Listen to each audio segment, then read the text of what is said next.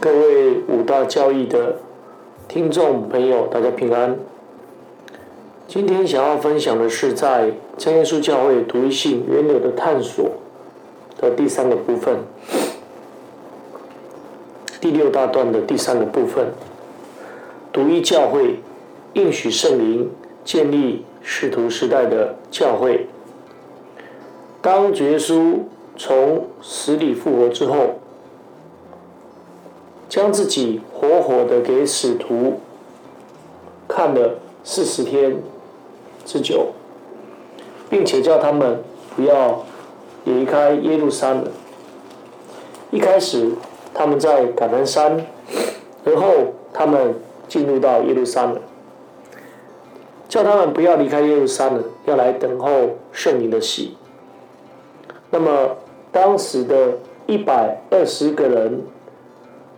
在聚会的过程当中，在祷告的过程当中，就遵照主耶稣基督的吩咐，在耶路撒冷的这一个楼房上，等候应许的圣灵。过了十天，到了五旬节，应许圣灵真的照着主耶稣所吩咐的来降下，主耶稣所吩咐成就了，所以彼得。在领受应许圣灵之后，对着当时散居回耶路撒冷守节的犹太人，他所说出的话让他们扎心，并且来说出对着当时的犹太人说：要悔改，奉耶稣基督的名受洗，使罪得赦，就必领受所赐的圣灵。那么领受他话的人就受了洗。当时门徒添加了三千人，也就是说有三千人来受洗。之后更特别的是，有五千个人来听到，这是一个极大的一个状况。那么当时的教会听从这一个。啊，使徒的教训，彼此交接，啊，彼此来波比祈祷。当时的教会出现的犹太的基督徒，他们因着割礼的问题，他们认为没有受割礼不能得救，所以当时教会出现这样的一个问题，那使徒就把这个问题。带到耶路撒冷教会来讨论，进而彼得说明得救是因为主耶稣基督的恩，并非受割礼才能得救。保罗跟巴拉巴也是来这样的来阐述。那进一步的由当时教会的领袖。也就是绝书肉身的弟弟，出来说明不可难为信主的外邦人。在绝育之后，借着使徒和长老以及全教会定义来拣选保罗跟巴拉巴、犹大与希拉，前往安提阿、叙利亚、基利加，来说明必须境界偶像的物和血，并勒死的牲畜和奸淫。共同的这个意诀。那保罗走遍了叙利亚、基利加，兼顾了众教会。后来保罗与希腊的同工过程当中，到了路斯德，并经过了各城，把当时耶路撒冷使徒和长老所定的条规交给门徒遵守。那么。当时众教会信心越发坚固，人数天天加增。这是当时在使徒时代的教会发展的过程。那么，当时使徒时代的教会是一个唯一，没有再别别有有其他的教会了，并且是独一。那么，当时的道理完全，使徒完全，神的道。兴旺，因着神的道兴旺，那么门徒加增的数目甚多，广传，最后是得胜的。那么我们把它做一个哦，同等是性的一个思考。创立世界以前，在基督里的拣选是神的救赎经纶，在这个属灵的救赎计划里面，是人类在历史时空以下本来无法得知的，但是借着以弗所书当中神启示的这一个救赎的计划。我们就可以了解到计划中的基督与教会先前存在的一个蓝图是存在着的，而这个计划的先存性是圣洁、无有瑕疵，更是完全的，也蕴含着对于耶稣基督救恩工作所带来的一个救赎内涵。这就是先存与后验的关系。救赎计划中这个预备的城，我们可以。从而后的希伯来书十二章里面看出，这座天上的城就是锡安山，永生神的诚意就是天上的耶路撒冷。那里有千万的天使，有名录在天上诸长子之会所共聚的总会，有审判众人的神和被成全之一人的灵魂，并吸烟中宝耶稣以及所洒的血。这血。所说的比亚伯的血更美。希伯来书的十二章这个地方谈论到的是旧约的锡安山，可是很特别的是什么？他谈到了天上的耶路撒。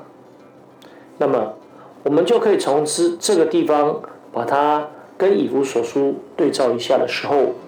可以看到神预备的这座城的层面是天上教会的原型，也就是天上的耶路撒冷。因为里面有千万的天使、诸长子之会、审判众人的神和被成全之义人的灵魂等等。那么地面宝血救赎的人，若是完全的时候，那么启示录里面有所写到，这天上的耶路撒冷会从天而降，也就是说，天上的蓝图会跟地面的实践合一。神在创世以来所预备的国，在这个蓝图之下，第一个实践出的地点，其实就是东方的伊甸园。那么，当亚当被约，人类被赶出伊甸园之后，面对着灵性死亡，那么而后就过着肉体会死亡的生命。所以在离开伊甸园之前，神为亚当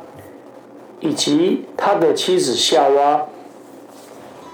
用皮子来当成衣服给他们穿，这个皮子成为救赎的第一个预表。从亚当的后代赛特可以看到人开始求告神的名。那么，若从亚当的后代的这个啊词来思想的时候，进一步的来查看亚当到挪亚时代。神吩咐挪亚要造方舟，并且与他立约，而且挪亚的后代闪、含、雅佛，直到洪水之后的第二年，洪水之后，挪亚足坛献翻祭给神。那么又接续了闪的后代的这一个啊字词，到了亚伯兰的后代又是十代，亚伯兰在接受神的呼召之后。那么在事件这个地方足坛，又迁移到伯特利东边的山来支搭帐篷，又招又来足坛。那么我们就可以知道，在这两个时代里面，亚当到挪亚，闪到这一个亚伯兰，其实万民祭祀的时代，所以足坛献祭就成为敬拜神的方法，也是神救赎人类的一个轨迹。那么，在万民祭司的时代，神对亚伯兰的选召其实就已经很清楚了，要建立一个大国，要与他立约，并且以割礼成为选民的记号。律法时代的选民以以会幕为敬拜的中心，借着血洒血在百姓的身上，作为立约的一个记号。会幕的服饰借着拣选的立位人来专职服侍。因着亚伦的儿子拿达亚比户献防火的缘故被烧灭，所以开始有着所谓大祭司跟祭司的一个服饰的分别，而大祭司又成为了世袭的制度。那么，从亚伦的后代以后，大祭司的承接，大祭司必须一年一次进入圣所，来到赎罪日的时候来献上赎罪祭。经历了四十时期。到了撒母耳的王国时期，那么大卫衔接传承给了所罗门，所罗门听从了父亲的话语，建立圣殿。借此可以看到时空之下所呈现出来的救赎工具，或是借着神所吩咐的方法，特别是在立约的这个事情上面，必须借着血，可以看出是神借着血带来救赎的一个。方法或是记号，而联合王国之后的南北朝分裂，乃至于之后以色列王国，因为以色列人背了永约，不管是从何西亚先知或是以赛亚先知的口可以看出，从拜偶像不守安息圣日，旧约神的先知传来的警讯来宣告。也在王国前后预言着弥赛亚的来临，而以赛亚书六十一章八节当中，其实重复来诉说神的心意，也就是神要跟百姓来立永约，证明神的心意并没有改变。直到预言中弥赛亚，也就是神的儿子基督，是神在肉身显现，耶稣是道成肉身的神，计划中先存的基督。道成了肉身，成了后验有着肉体的基督，也就是耶稣。那么，当耶稣基督借着自己的身体受定流血，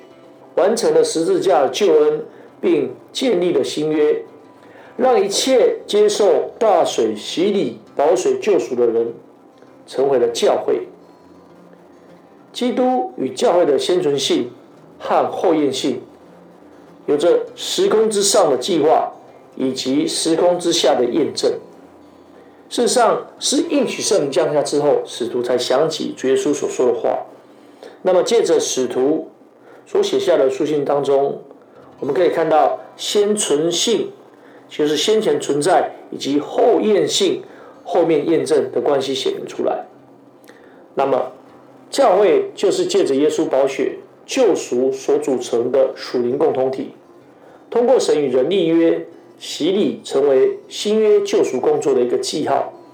从选召并建立选民的国度，旧约以割礼为记号，进入到会幕的时期，是神救赎经文的一个延续。所以，伊甸园在东方建立，方舟救赎的工具性，会幕为圣殿建立的基础，都是在救赎进程的当中一步一步的显明。在神慈爱的当中，当耶稣说出以他的身体为殿的这一个事情的时候，从救赎工作的整体性来看，当神与人立约所带来拯救有关的地点、工具以及国度的规模，从伊甸园、方舟、会幕，直到了圣殿，耶稣说以他的身体为殿。而他的身体就是教会，那么这个教会跟救赎有关的，是在使徒时代独一的，是耶稣的身体，身体只有一个。那么使徒时代教会的建立，在救赎的历史当中也是唯一的。啊，感谢神。那今天的分享就到这里。那么在下一个段落里面，我们会继续的谈到教会在救赎历史里面的验证。感谢主，大家平安，下次再会了。